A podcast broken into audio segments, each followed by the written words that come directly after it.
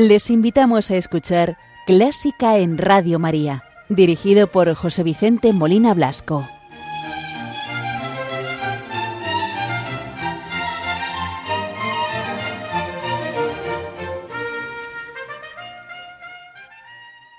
Muy buenas noches, queridos oyentes de Radio María.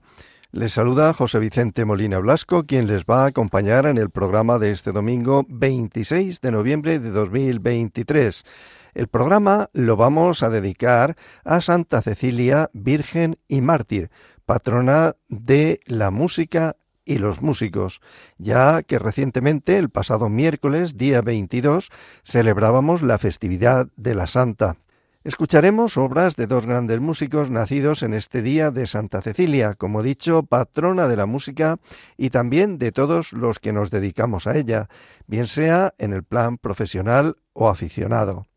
Se trata de Benjamin Britten, nacido en 1913, del que celebramos 110 años de su nacimiento. Falleció en 1976 y también nació el día de Santa Cecilia un gran músico español, el maestro Joaquín Rodrigo, que nació en 1901 y falleció en 1999. Pero como siempre, vamos a iniciar el programa saludando a la Virgen María, rezando, ofreciendo el programa, las intenciones de Radio María, de todos sus oyentes y benefactores, de los voluntarios, y muy en especial pedimos a la Virgen y ponemos bajo su manto a todas las personas que están sufriendo por cualquier causa, por los que sufren por la enfermedad del cuerpo o del alma, para que la Virgen les consuele, les conforte y les ayude a llevar la cruz. Hoy vamos a rezar precisamente con el Ave María, a la que puso música Joaquín Rodrigo allá por 1923, siendo una de sus primeras obras. Lo vamos a escuchar al tenor Joaquín Pixán, acompañado al piano por Alejandro Zavala.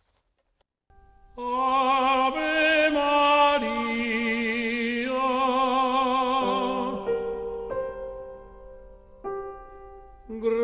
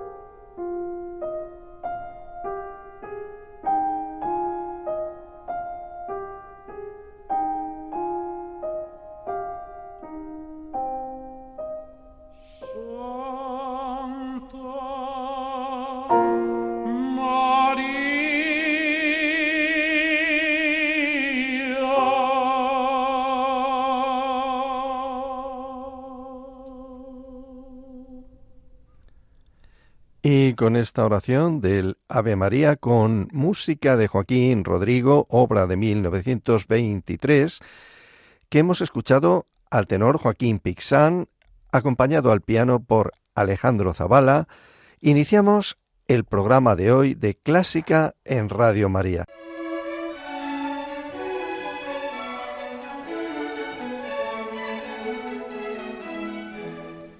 Buena música para encontrarse con la suprema belleza que es Dios. Clásica en Radio María.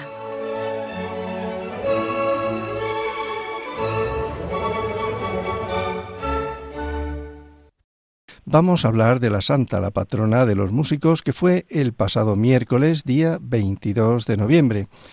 Para ello, eh, contamos al otro lado del teléfono con un invitado muy especial, don Arturo Cañamares. Buenas noches, don Arturo. Buenas noches.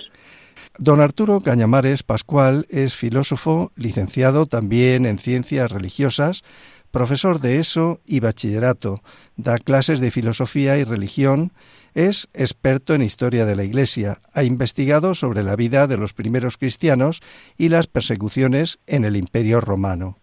También ha creado el grupo de profesores de varios institutos y colegios llamado Sal del aula, vente al museo, visita la ciudad. Va con sus alumnos a dar clases a museos, iglesias, a la calle o al campo. Me gustaría que nos hablases de la patrona de los músicos, de Santa Cecilia, un poquito, cómo fue su vida y por qué es la patrona. Vamos a ver, las mejores fuentes de información sobre Santa Cecilia eh, son el canon romano, el martirologio romano también, y el relato de su pasión o martirio, así llamado, que es del siglo VI, aunque recogiendo bastantes datos anteriores. Su culto ya existía desde su muerte en el siglo II y se extiende sobre todo a partir del tercero. En la Edad Media hay un obispo, Adelmo, que dice que es la segunda entre las vírgenes, después de la Madre de Dios. Santa Cecilia es patrona de la música. En el relato de su martirio se indica que cantaba a Dios con sus órganos, refiriéndose a su cuerpo, y por error se ha tomado como si esto fuese un órgano de música.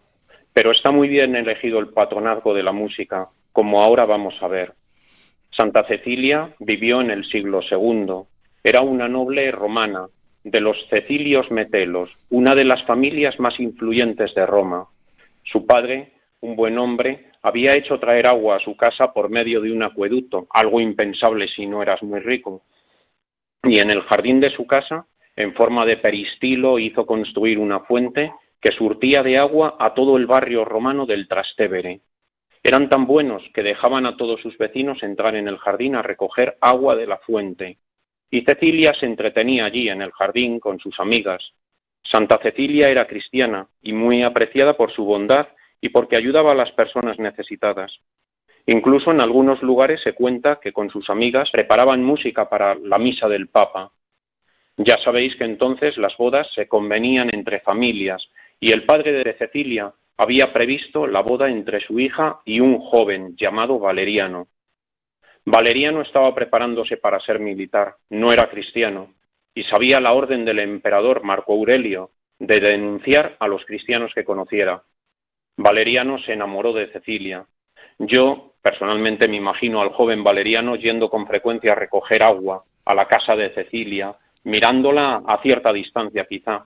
Cada vez era mayor el tiempo que pasaba junto a la fuente. Seguro que le dirían, pero chico, pon la vasija bien, que no está recogiendo el agua. Pero Valeriano estaba abobado, contemplando a Cecilia, de la que no quitaba ojo. Resulta que desde niña Cecilia quería dedicarse a ayudar a los demás y también había ofrecido al Señor su virginidad. Cuando su padre ordenó los desposorios, Cecilia aceptó, con la esperanza de convertir a Valeriano y, bautizado, pedirle que respetase su estado. El día de los desposorios, Cecilia cantaba animando la fiesta como su padre le había pedido, mientras rezaba a Dios para que protegiese su virginidad. Entonces se atrevió a decirle a Valeriano, que sepas que soy cristiana y deseo vivir virgen. Además, tengo un ángel de la guarda, como todos tenemos, que vela siempre por mí. Sorprendido, Valeriano, y deseando permanecer con Cecilia, dijo que aceptaría vivir así, respetando su virginidad, si podía ver ese ángel. Cecilia le prometió que lo vería si se hacía cristiano. Venciendo el amor, contestó que le explicase cómo hacerse cristiano, y Cecilia le envió a la catequesis que daba el Papa Urbano I, y a la que asistía ella misma, ayudando. Enseguida a esta catequesis se unió el hermano de Valeriano, más pequeño, llamado Tiburcio. Poco tiempo después, Valeriano y Tiburcio, los dos hermanos, fueron bautizados por el Papa Urbano I en presencia de Cecilia y en la fuente de su casa, donde se habían conocido. En ese momento, Valeriano vio un ángel que le entregó dos coronas, una blanca, virgen, y otra roja, mártir, que éste aceptó. Pero resultó que poco después, en el año 178, la persecución a los cristianos arreció y un oficial denunció a Valeriano, diciendo que era cristiano. En las indagaciones descubren que son cristianos los tres, Valeriano, su esposa, Santa Cecilia, y el hermano de, Valeriano, Tiburcio. El prefecto manda degollar a los dos hermanos, que mueren mártires. Sus cuerpos fueron llevados al cementerio de Pretestato, también en Roma. Pero dada la condición social de Cecilia, le conceden que declare que no es cristiana y que venere a los dioses romanos y al emperador para salvar su vida. Ella se niega a hacerlo. Cuando la preguntan cuál es su religión, comienza a cantar un salmo alabando al único Dios cristiano en sus tres personas divinas, Padre, Hijo y Espíritu Santo. Con sus canciones, algunos soldados se convierten. Entonces el prefecto manda que la callen y no la dejan cantar.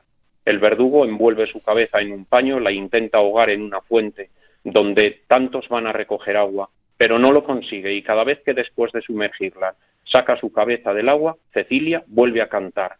El verdugo entonces coge su espada para darla los tres golpes que la ley permite, no más, aunque estaba tan nervioso que solo consigue cercenar un poco el cuello, no decapitarla. La ley no dejaba tocar a los condenados hasta su muerte. Durante tres días Santa Cecilia estuvo agonizando y con el gesto de sus manos mostraba su fe cristiana. En una mano el dedo índice extendido, fe en un solo Dios, y en la otra mano tres dedos, como las personas de la Santísima Trinidad. Muchos se convirtieron al ver así a Cecilia, y alguien le dijo al prefecto, cuando no has dejado entonar canciones con la boca, ella canta con sus manos. Se bautizaron un gran número de romanos allí mismo, en la fuente de Santa Cecilia, en presencia de los atónitos oficiales del imperio. El Papa Urbano la enterró en la catacumba de San Calisto, junto a papas y mártires. Algunos textos nos dicen que no se, no se la intentó matar en la fuente, sino en los baños calientes de su casa, pero que al no poder la dieron los tres golpes de espada. Sea como fuese, en el baño o en la fuente, con su ejemplo consiguió la conversión de muchos paganos. En el siglo IX, el Papa Pascual I trasladó su cuerpo al Trastevere, a su casa, ahora convertida en basílica. También llevan allí los cuerpos de Valeriano y Tiburcio, donde todavía reposan los tres. Y en 1599, ante la restauración de la basílica, abrieron la tumba de Santa Cecilia y se encontraron que su cuerpo estaba incorrupto. Entonces no había fotos, no había esa posibilidad, pero el Papa pidió a Estefano Maderno que hicieran una escultura. Es una pena que en esa época no viviesen escultores de primera como Michelangelo Buonarroti o Gian Lorenzo Bernini, pero a Maderno, un escultor de segunda, esta escultura le salió de primera. En la talla se ve a Cecilia de lado, acurrucada como si estuviese dormida, envuelta su cabeza en el paño con el que intentaron ahogarla, el cuello con un borbotón de sangre y en las manos el gesto de la Santísima Trinidad. Si vais a Roma, no dejéis de visitar la basílica en el Trastevere, donde se puede ver esa escultura en mármol blanco de Carrara y la tumba de los tres mártires.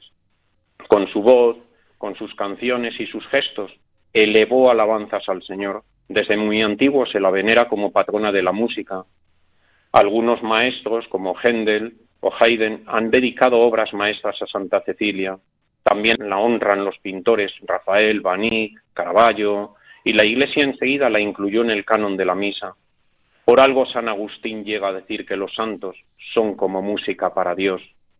Pues esta es Cecilia, esta es Santa Cecilia, patrona de la música, que es un ejemplo para todos nosotros y que cantó, cantó a la Santísima Trinidad, cantó en su boda, eh, cantó cuando la estaban martirizando y sigue protegiendo a, todos los músicos, a todos los que nos dedicamos de algún modo a entender lo que supuso la vida de Santa Cecilia y a la música también.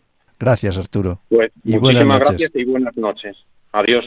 Pues nos ha contado esta historia don Arturo Cañamares Pascual, filósofo, licenciado también en ciencias religiosas, profesor de ESO y bachillerato, da clases de filosofía y religión.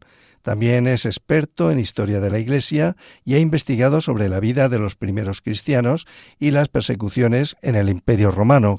Vamos a dedicar el programa a dos músicos que nacieron en este día de Santa Cecilia. Edward Benjamin Britten, nacido el 22 de noviembre de 1913 y fallecido el 4 de diciembre de 1976. Y el español Joaquín Rodrigo Vidré, nacido en Sagunto el 22 de noviembre del año 1901 y fallecido en Madrid el 6 de julio de 1999. Comenzamos con Britten, compositor, director de orquesta y pianista británico, el primer músico que recibió un título nobiliario. El joven Britten mostró aptitudes musicales desde muy pequeño. Estudió en la escuela Gresham y comenzó a componer desde muy pequeñito. Estudió con Frank Bridge, quien le descubrió el universo sonoro de la Segunda Escuela de Viena. A mediados de la década de 1930 comenzó a trabajar para el cine y la radio. En esos medios su música empezó a adquirir una fisonomía propia. Una obra de las más conocidas, quizá la que más se conoce de Britten, es La Guía de Orquesta para Jóvenes, obra de 1946. Hoy traemos una obra poco conocida. Se trata Los movimientos para concierto de clarinete, una obra inacabada, que hay una historia, una historia mm, detrás de ella muy, digamos, muy novelesca, ¿no?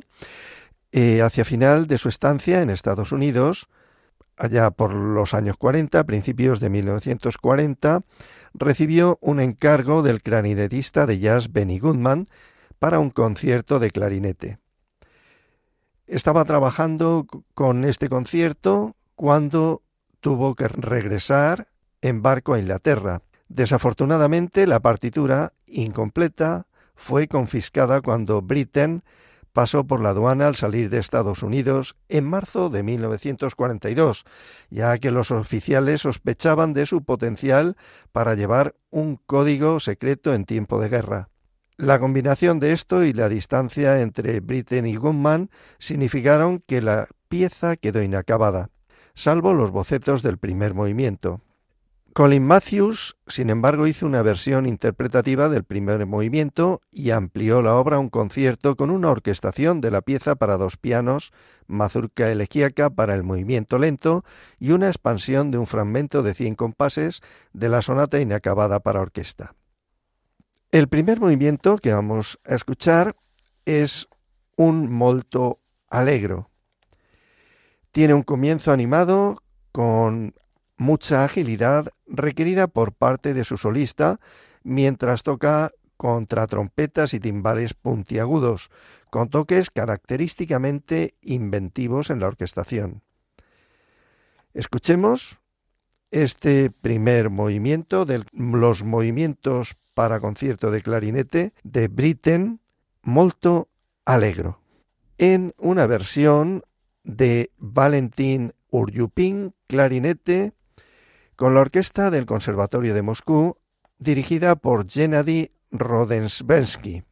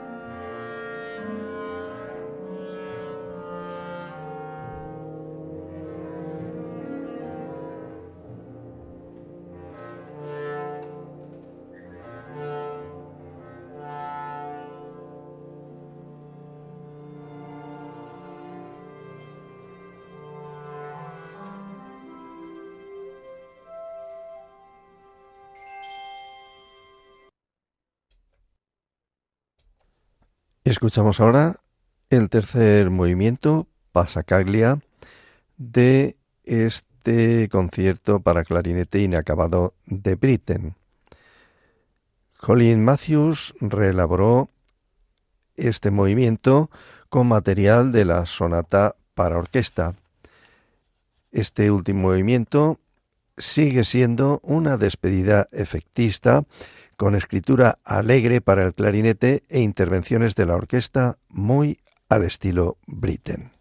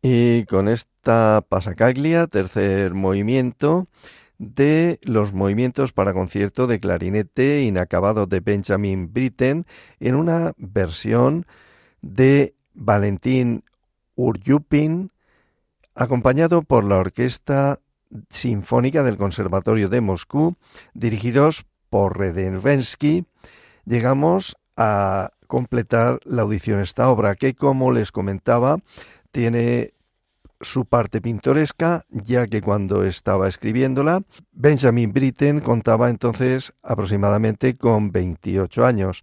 Estuvo componiéndola por encargo de Benny Goodman de diciembre de 1941 a marzo de 1942. Y cuando fue a salir en esa época, en esa fecha, en 1942, en marzo, de los Estados Unidos, en la aduana los oficiales sospecharon que esto podía contener un código secreto para estaban en tiempos de guerra, en la Segunda Guerra Mundial. Y por eso la obra quedó inacabada, ahí un poco escondida, y Colin Matthews se ha encargado de reconstruirla. la verdad que merece la pena. ¿Te gusta la música clásica? Si tienes alguna sugerencia o quieres hacer una consulta, puedes escribirnos a clásica en Radio María 2 arroba radiomaria.es. Y si quieres volver a escuchar este programa, puedes pedirlo llamando al teléfono del oyente 91 822 8010. También lo tendrás disponible en el podcast de Radio María, www.radiomaria.es. Y continuando con el programa que estamos dedicando en realidad a Santa Cecilia, patrona de la música y los músicos, traemos a un español, a Joaquín Rodrigo, también nacido el 22 de noviembre, día de Santa Cecilia, del año 1901. Rodrigo falleció en Madrid el 6 de julio de 1999. Rodrigo perdió la vista a los tres años de edad a causa de una epidemia de difteria. Esta circunstancia, como más tarde afirmaría el mismo maestro, le conduce sin duda a su vocación por la música. A los ocho años comienza sus estudios musicales, solfeo, piano y violín, y a partir de los dieciséis años armonía y composición con Francisco Antic Carbonell, Enrique Gomá y Eduardo López Chavarri, maestros todos del Conservatorio de Valencia. Escribió toda su obra en braille, que después dictaba a un copista ayudado por su esposa, la pianista Victoria Camin, quien fue su más fiel colaboradora y compañera durante toda la vida, así como coautora en muchas de sus obras. Victoria falleció en 1997, dos años antes que el maestro. Pues de Rodrigo vamos a escuchar el segundo movimiento del concierto de Aranjuez. Y según palabras del maestro, por qué y cómo se hizo el concierto de Aranjuez, Rodrigo decía que en 1938 se reunió en San Sebastián, camino de París, con Regino Sainz de la Maza, quien le invitó a hacer un concierto para guitarra que estuviese dedicado a él. La respuesta del maestro fue, hombre, ese concierto está hecho.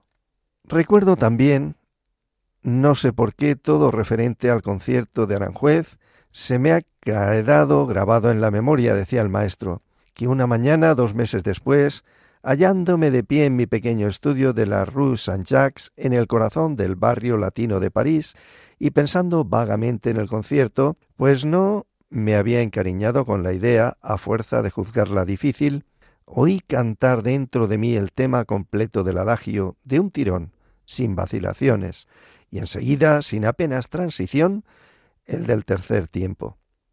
Rápidamente me di cuenta de que la obra estaba hecha. Si al adagio y al alegro final me condujo algo así como la inspiración, esa fuerza irresistible y sobrenatural, llegué al primer tiempo por la reflexión, el cálculo y la voluntad. Fue el último tiempo de los tres. Terminé la obra por donde debí haberla empezado. Pues bien, vamos a escuchar el segundo movimiento del concierto de Aranjuez del maestro Joaquín Rodrigo en una versión del guitarrista Pablo Sainz Villegas, acompañado por la Orquesta de Radio Televisión Española, dirigidos por Carlos Calmar.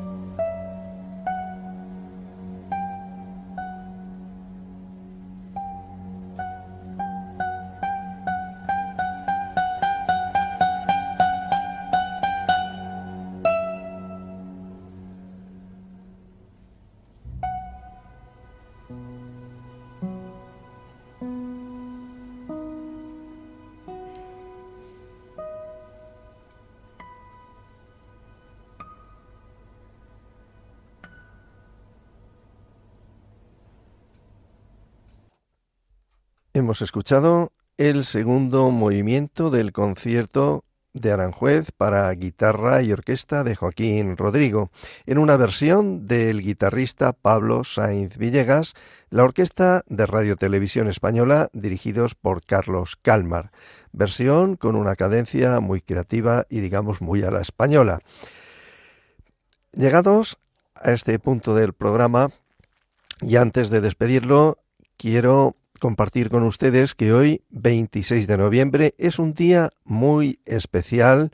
Hoy es el cumpleaños de mi madre, Rosario Blasco Masanet.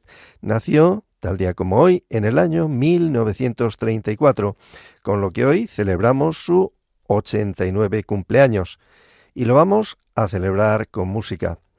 Y dirán ustedes, ¿y qué relación tiene tu madre con Santa Cecilia, patrona de los músicos? Pues bueno, la curiosidad es que somos tres hermanos, tres chicos, y los tres somos músicos, dos aficionados y uno profesional, pero tres músicos al fin y al cabo. Así que felicidades, mamá.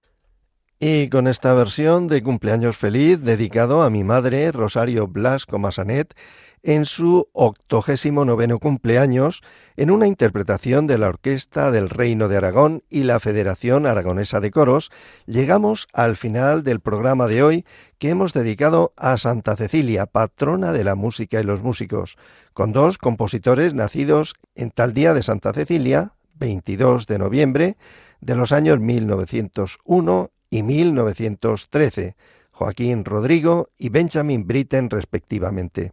Se despide de ustedes José Vicente Molina Blasco con el deseo de que el programa haya sido del interés y agrado de todos ustedes.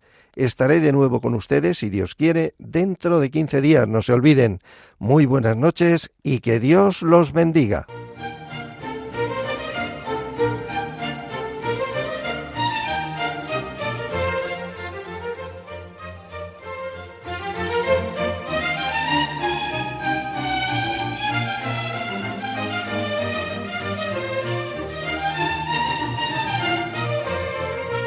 Han escuchado Clásica en Radio María, dirigido por José Vicente Molina Blasco.